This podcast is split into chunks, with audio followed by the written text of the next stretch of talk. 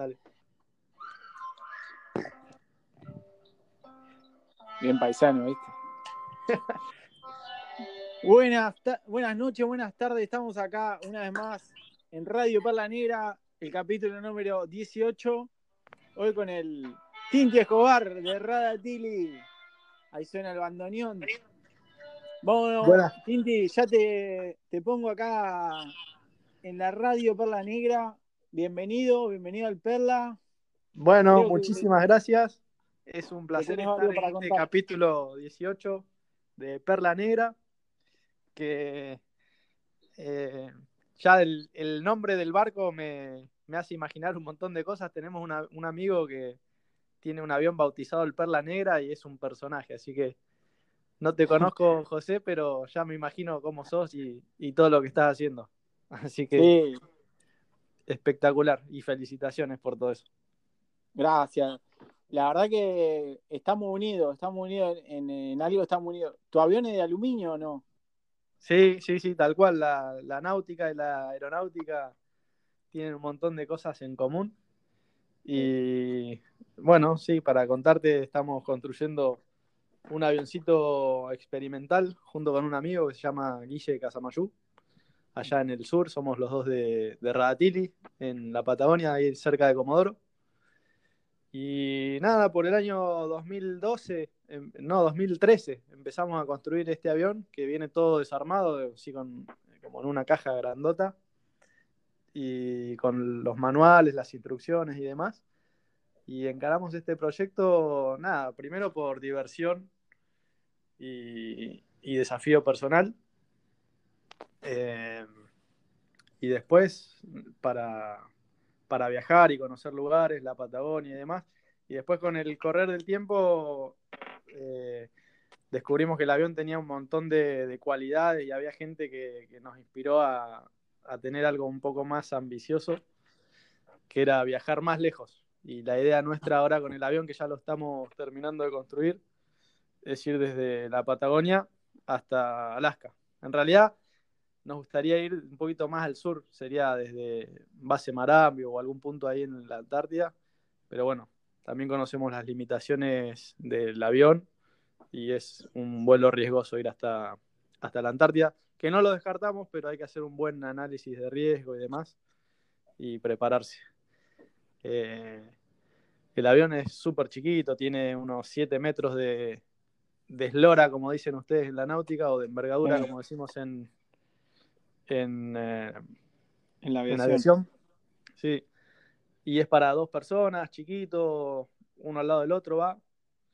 Eh, lo que tiene que es súper ágil, es rápido, puede aterrizar en prácticamente cualquier pista, pues de pasto, de tierra, de ripio, de asfalto.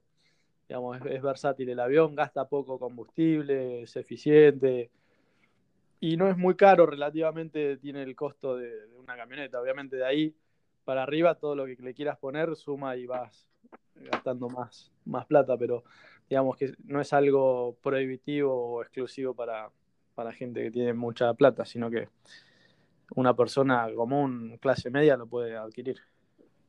Claro, me, me encanta porque estamos desmintiendo varios mitos, viste, que la gente cree que esto es para multimillonarios, a veces la gente me dice, pero vos que vivís de tus padres, ¿viste? Y estamos desmintiendo eso que al final, ¿viste? Con decisión podemos salir y, y, hacer en avión, en barco, en cualquier tipo de aventura. Che, te, quería te, quería preguntar, eh, ¿y qué? ¿La idea es volar y vas comiendo de arriba? Parar, obviamente paran todos los días a, a reabastecer. Sí, el, avión tiene bueno, es bastante distinto en ese sentido a lo que es el barco, ¿viste? En el barco, bueno, vos lo explicás mucho mejor que yo, pero salís y por ahí estás una semana, dos semanas, no sé, X cantidad de días, se miden días la, preparación de ustedes y en el nuestro son horas. Ah. Eh, la autonomía que tiene el avión, así original, son cinco horas y media. Nosotros lo, preparamos eh, de manera estándar al nuestro para que tenga seis horas y media, o sea, le sacamos una horita más que el, el original y pensamos por ahí ponerle algún tanque suplementario para este viaje especial que nos dé unas 8 horas, o siete horas, un poquito más de lo, de lo que tenemos ahora, justamente para que si hay mala meteorología puedas tener más chances de sortearla, decir, bueno, en lugar de ir al aeropuerto que tenía planificado, eh, me voy al de la alternativa y tener un radio de acción que en definitiva se traduce en, seguridad, que obviamente somos locos, pero no, pero no tanto. La seguridad es lo, primero. Claro. Entonces, sí, son, son, se planifica más o menos un vuelo de ocho horas por día, más o menos. Y, la ruta todavía no está definida, pero teníamos la idea de ir volando por la costa del Atlántico y después bajar por la del Pacífico. Lo que pasa es que hay bastantes complicaciones con los permisos y la burocracia propia de algunos países, sobre todo acá en, Latinoamérica. Entonces, por ahí cuando descubrís una ruta que es bastante expedita, por llamarla de alguna manera, eh, después te quedas en esa, en esa ruta. Pero bueno, todavía no está definido y, y la idea es por ahí hacer el viaje en 40 días hasta desde Ushuaia hasta Alaska. Wow. Este, y después tomar otro tanto para, para bajar. Pero es hacerlo, el viaje lo queremos repartir como por lo menos en un año. Claro, claro. Hacer el vuelo, después venir y laburar, porque bueno, nosotros tenemos nuestros propios laburos con mi amigo. Sí. Y, y no, lo, no lo vamos a dejar. O sea, la idea en, esta primera etapa es conservar todo lo que, lo que tenemos. Claro, claro. Eh, después, más adelante, las circunstancias eh, dirán, pero por ahora claro. hacer eso. Ahora, ahora podemos pensar mucho, pero después, viste, claro. después vemos qué pasa, viste. No, está buenísimo. Hay que tener un plan porque, digamos, más, un plan de vuelo, ¿no? Porque al final es lo que te va a decir, bueno, voy por acá, por acá, por acá, pero después sabemos que está también el cambiazo y estamos abiertos a eso, ¿no? Sí, tal cual, es así. Al final es la misma, la misma filosofía que el mar, nada más que nosotros nos movemos en, dos dimensiones, usted en tres, y esa es la diferencia que hay que aplicar un poco más de leyes de seguridad, ¿no? Sí, tal cual, así es. Qué bueno. Pero se habla bastante y el idioma es muy parecido en aviación y en la náutica. Yo soy timonel, no, no manejo ah. la vela, pero, pero sí me gusta el tema de la náutica, está bastante relacionado. Pero, a ver, el, yo una vez navegué con un piloto de avión. Sí. trabajé varios años para, para uno que era piloto de avión. Y el, y cuando le expliqué el concepto de la, bueno, el, tipo se había subido al barco, le expliqué el concepto de la vela, de la presión, no sé qué. ¿Lo entendió? me empezó a decir, empezó a, ir él navegando, le di el timón, todo, pa, pa, pa, el tipo resultó ser claro, una superficie aerodinámica. Claro, claro. Entonces al final es, la misma, el mismo concepto, ¿viste? Qué bueno, la verdad que me, alegra saber que, hay un proyecto así. Em, también porque hay mucha gente que está escuchando y que quiere por ahí un mini proyecto, ¿no? Dice, me quiero construir mi barco, me quiero construir mi casa. Y están ustedes que están construyendo un avión para ir a viajar. Entonces al final, viste, lo que estamos haciendo nosotros es un poco es ver, mostrarle a la gente que se puede y eso está, buenísimo. Una pregunta, este el kit que viene todo para armar y te viene el motor, sí. Todos los elementos. No sé si vos llegaste a conocer, creo que sí, porque tenemos la misma edad, me parece. Yo tengo 35. Eh, los mecanos que habían hace unos años. Claro, sí, sí. bueno, esto es muy parecido. Viene chapas de aluminio, eh, todas desarmadas, pedazos. Algunas ya vienen preagujereadas, otras no, hay que fabricarlas. Mm. Y, y, con los planos que, que, están muy bien, muy bien explicados, tipo receta de cocina. Sí, eh, sí, sí. Y con paciencia. Nada, cualquiera que tenga un poquito de habilidad con las manos podría llegar a armar un avión. Digamos, no es que nosotros somos eh, unos capos ni nada por el estilo. O sea, tenemos paciencia, ganas y, nos gusta leer y claro, y tenemos constancia por ahí. Pero nos demoramos también un montón porque bueno, sabemos que vamos a ir nosotros ahí arriba, entonces lo estamos armando bien a conciencia y en los ratos libres que tenemos. No es que nos dedicamos exclusivamente a eso, sino que cuando podemos le, le metemos. Yo estuve viviendo un tiempo afuera, entonces no le podía dedicar el tiempo y demás. No, no. el, avión ya empezó, no es problema cuánto tiempo le tardás en hacerlo. La idea es empezarlo, ¿viste? Y en algún momento se lo va a terminar, en un momento. Pero cuando vos tenés una idea, un proyecto, nada, lo empezás a caminar. Te hago una pregunta, ¿qué va? ¿Remachado o soldado? Va remachado, todo remachado. Ah, tiene algunas partecitas de, fibra de, vidrio. Así que también teníamos que aprender a laburar con eso. Eh, nada, tiene sus cosas. Hay muchos foros también porque es un kit eh, muy vendido en el mundo. O sea, nosotros no. Le hicimos algunas modificaciones propias para nuestro uso que tenemos pensado, pero el avión ya está súper probado, no es que estamos inventando nada. Entonces, eso nos deja tranquilos. Y una pregunta, ¿cuántos remaches llevan puesto? no sé, no sé. Pero al final, mira, lo más fácil es el remachado. Eh, cuando llegás a poner el remache es porque hiciste todo un proceso previo de primero leer, estudiar, cortar la piecita, limarla, prepararla, no sé, ponerle el antióxido, todo lo que eso requiere y después el remachado es nada, es muy en, serie. es muy gratificante, ¿no? Ahí como tracto, más. Ya sí, sí, la mejor terapia, con eso no necesitas psicólogo, no necesitas nada.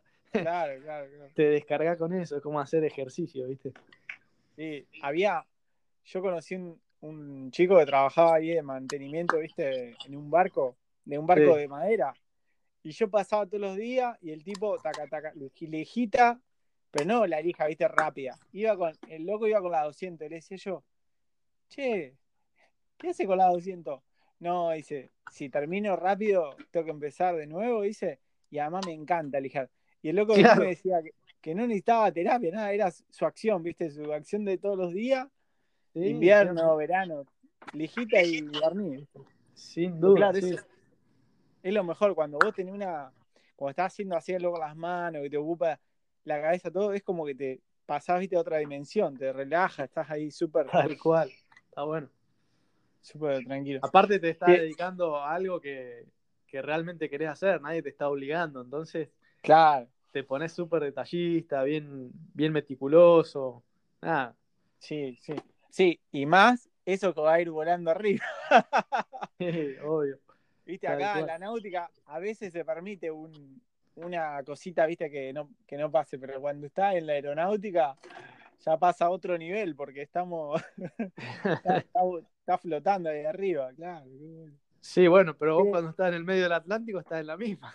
No quisiera sí, estar sí, ahí. Obvio, obvio. Che, ajusté bien el bolón del mástil. Sí, sí, sí. No, no.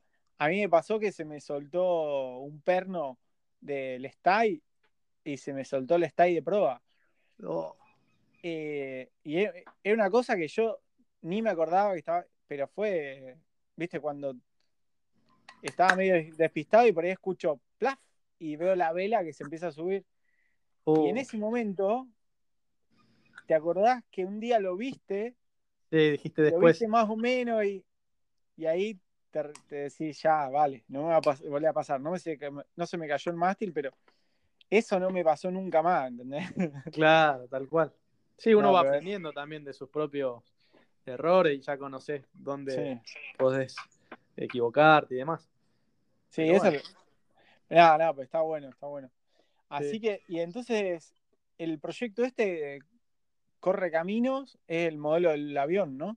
Perdona no, nosotros, viste, como a los barcos que los bautizás, le ponés, no sé, el perla negra, nosotros lo bautizamos Proyecto Correcaminos Ah, bueno.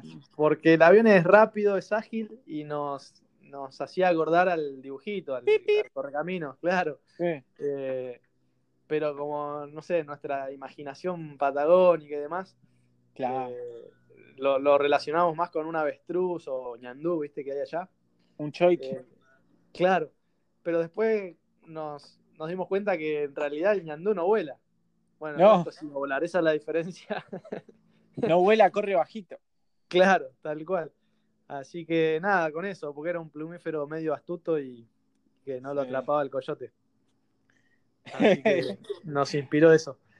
Eh, y después, nada, para, para ampliar un poquito, esto es algo que nosotros vamos a hacer y, lo estamos haciendo por diversión y desafío personal, como te decía.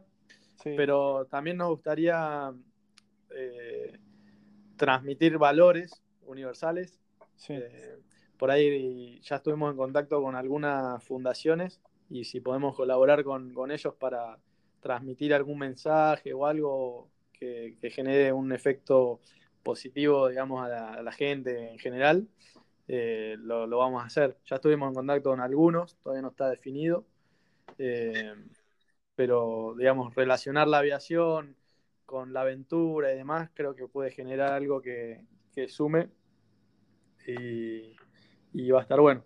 Para nosotros, digamos, lo más importante no es llegar a Alaska y recorrer los no sé, 40.000 kilómetros, sí. sino es que por ahí dejar el mensaje, sobre todo a los más jóvenes, que no hay nada que, sea imposible, que no hay realidades imposibles, sino como decías a, vos que tú estás en las frases, eh, Walt Disney, eh, si puedes soñarlo, puedes lograrlo. Entonces, claro, dejar ese, ese mensaje eh, que está todo en nuestra cabeza, que no nadie te puede impedir hacer realidad tu sueño y demás digamos, va, relacionado por eso. El viaje lo vamos a hacer de todas maneras, pero si además podemos llegar y, transmitir algo de eso, sería espectacular.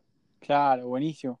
Sí, el, conocé a Facundo Cabral, uno también ahí de la Patagonia, él viajó mucho, y él dice que el sueño, por ejemplo, cualquier invento de ahora es el sueño de alguien, ¿viste? Entonces, el, propio humano se limita para no vivir la totalidad de la vida, y, y ahí es verdad, porque a veces uno dice, no, eso no lo puede, no, eso no es para mí, pero si realmente lo decía, se puede, ¿viste? Exactamente.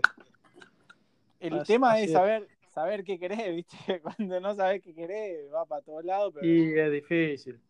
Sí, sí. Pero, pero, bueno, nada, si por ahí uno no sabe qué es lo que quiere, también se nutre de gente que la que, está persiguiendo, construyendo, mejor dicho, su, su sueño. Así que yo creo que es positivo.